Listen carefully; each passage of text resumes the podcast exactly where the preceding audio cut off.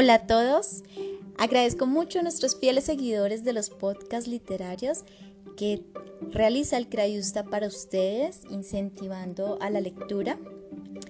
Hemos entrado en uno de los meses más lindos del año y por ello abrimos este espacio donde le damos la bienvenida a la Navidad, una época en familia, eh, una época de estar unidos y hay un libro muy simpático que no puede dejar de pasar desapercibido llamado Cuento de Navidad por el autor Charles Dickens, quien nació en 1812 en el Reino Unido y fue el máximo exponente de la novela decimonónica en Inglaterra.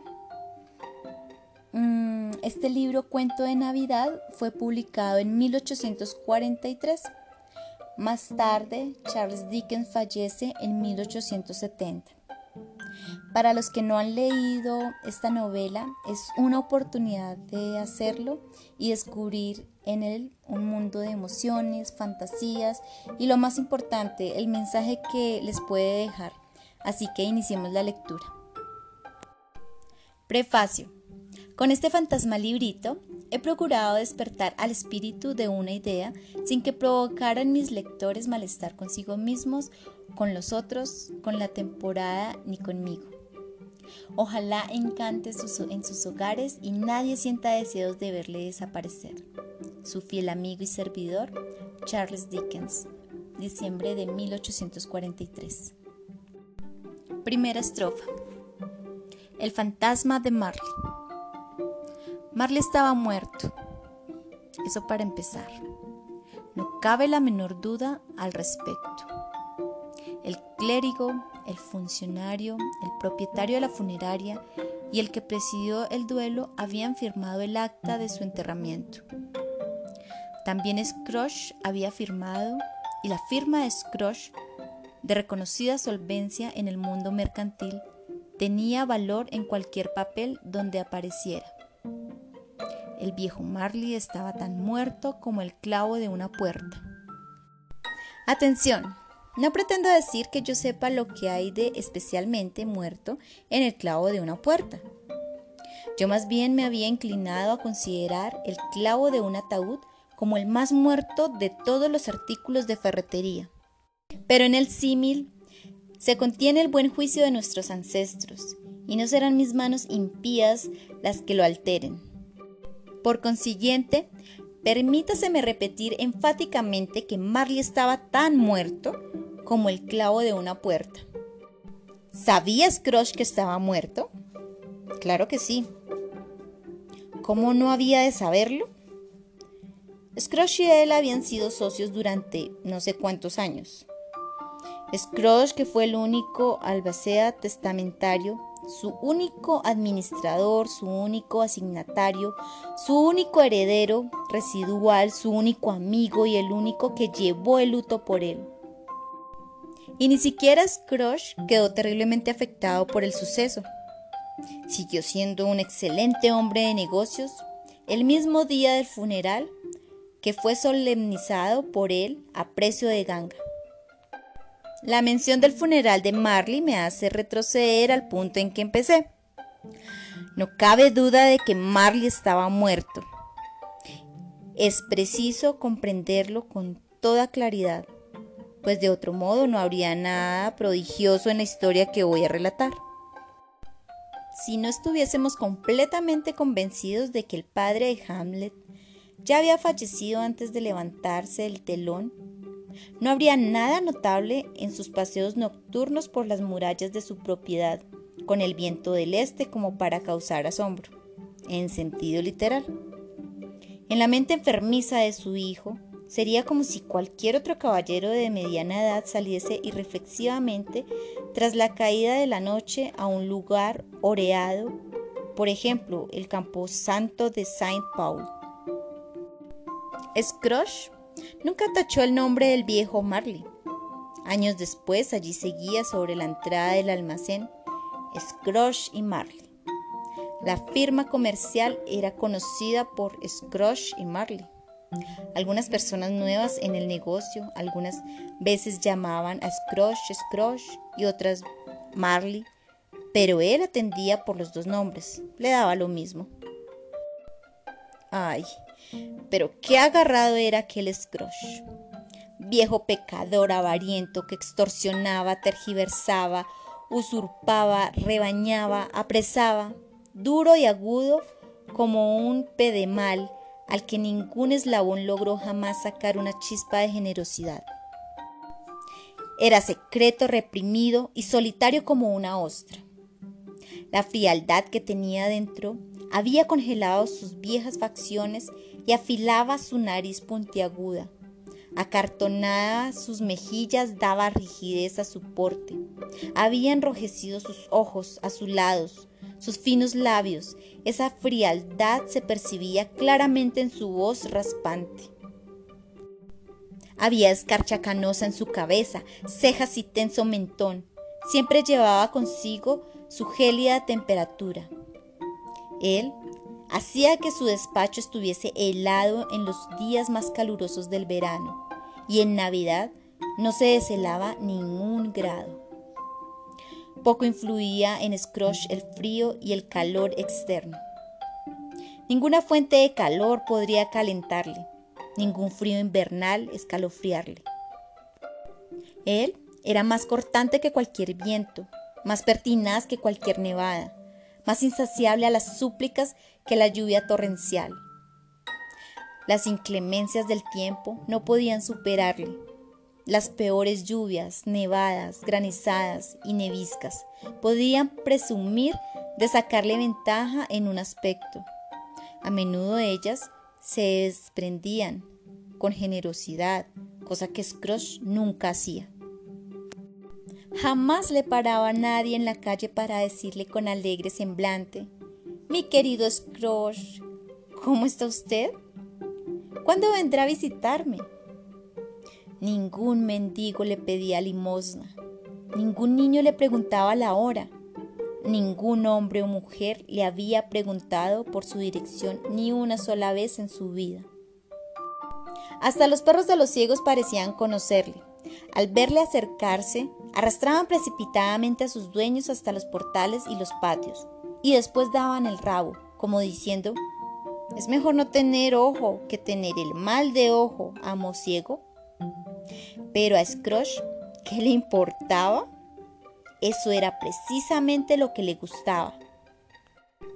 Para él era una gozada abrirse camino entre los atestados senderos de la vida, advirtiendo a todo sentimiento de simpatía humana que guardase las distancias. Era así una vez, concretamente en los días mejores del año, la víspera de Navidad, el día de Nochebuena, en el que el viejo Scrooge estaba muy atareado, sentado en su despacho. El tiempo era frío, desapacible, cortante, además con niebla. Se podía oír el ruido de la gente en el patio de afuera, caminando de un lado a otro, con jadeos, palmeándose del pecho y pateando el suelo para entrar en calor. Los relojes de la ciudad acababan de dar las tres, pero ya casi había oscurecido. No había habido luz en todo el día y las velas brillaban en las ventanas de las oficinas cercanas como manchas rojizas en la espesa atmósfera parda. Bajo la niebla y fluyó por todas las junturas, resquicios, ojos de cerraduras y en el exterior era tan densa que aunque el patio era de los más estrechos, las casas de enfrente no eran más que sombras. Al ver cómo caía desmayadamente la sucia nube oscureciendo todo, se hubiera pensado que la naturaleza vivía cerca y estaba elaborando cerveza en gran escala. La puerta del despacho de Scrooge permanecía abierta de modo que pudiera atisbar a su empleado que estaba copiando cartas en una deprimente y pequeña celda, una especie de cisterna. Scrooge tenía un fuego muy escaso, pero la lumbre del empleado era todavía mucho más pequeña.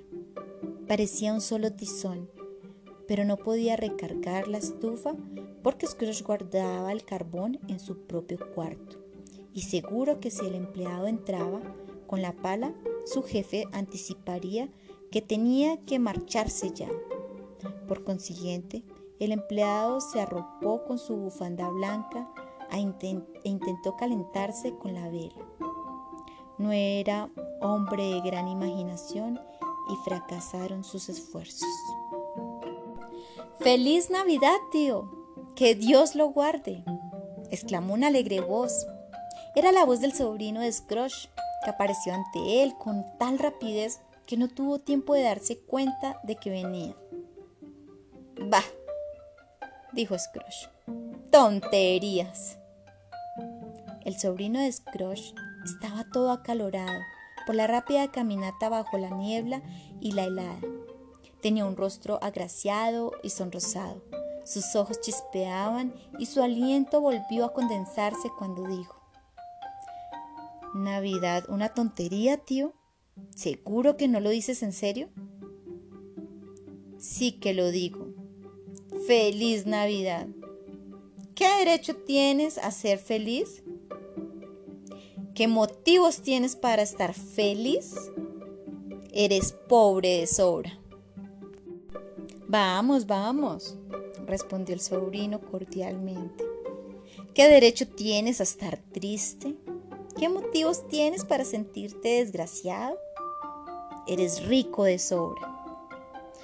Scrooge no, supo repentizar una respuesta mejor y dijo otra vez, va, y siguió, tonterías. No te enfades, tío, dijo el sobrino. Scrooge no supo repentizar una respuesta mejor y dijo otra vez, va, y siguió, con tonterías. No te enfades, tío, dijo el sobrino. ¿Cómo no me voy a enfadar? respondió el tío. Si vivo en un mundo de locos como este, felices Pascuas y dale con felices Pascuas. ¿Qué son las Pascuas sino el momento de pagar cuentas atrasadas sin tener dinero? El momento de darte cuenta de que eres un año más viejo y ni una hora más rico. El momento de hacer el balance y comprobar que cada una de las anotaciones de los libros te resulta desfavorable a lo largo de los 12 meses del año. Si de mí dependiera, dijo Scrooge con indignación, a todos esos idiotas que van por ahí con el felices Navidad, en la boca habría de coserlos en su propio pudín y enterrarlos con una estaca de acebo clavada en el corazón. Eso es lo que habrían que hacer. Tío, imploró el sobrino. Sobrino, replicó el tío secamente. Celebra la Navidad a tu modo, que yo la celebraré al mío. Celebraré, repitió el sobrino de Scrooge, pero si tú no celebras nada, entonces déjame en paz, dijo Scrooge, que te aprovechen, mucho te han aprovechado. Puede que haya muchas cosas buenas de las que no he sacado provecho, replicó el sobrino, entre ellas la Navidad. Pero estoy seguro de que al llegar la Navidad, aparte de la veneración debida de su sagrado nombre y a su origen, si es que eso se puede apartar, siempre he pensado que son unas fechas deliciosas, un tiempo de perdón, de afecto, de caridad, el único momento que conozco en el largo del calendario del año en que hombres y mujeres parecen haberse puesto de acuerdo para abrir libremente sus cerrados corazones y para considerar a la gente de abajo como compañeros de viaje hacia la tumba y no como seres de otra especie embarcados con otro destino. Y por tanto, tío, aunque nunca he puesto en mis bolsillos un gramo de oro ni de plata, creo que sí me ha aprovechado y me seguirá aprovechando. Por eso digo, bendita sea.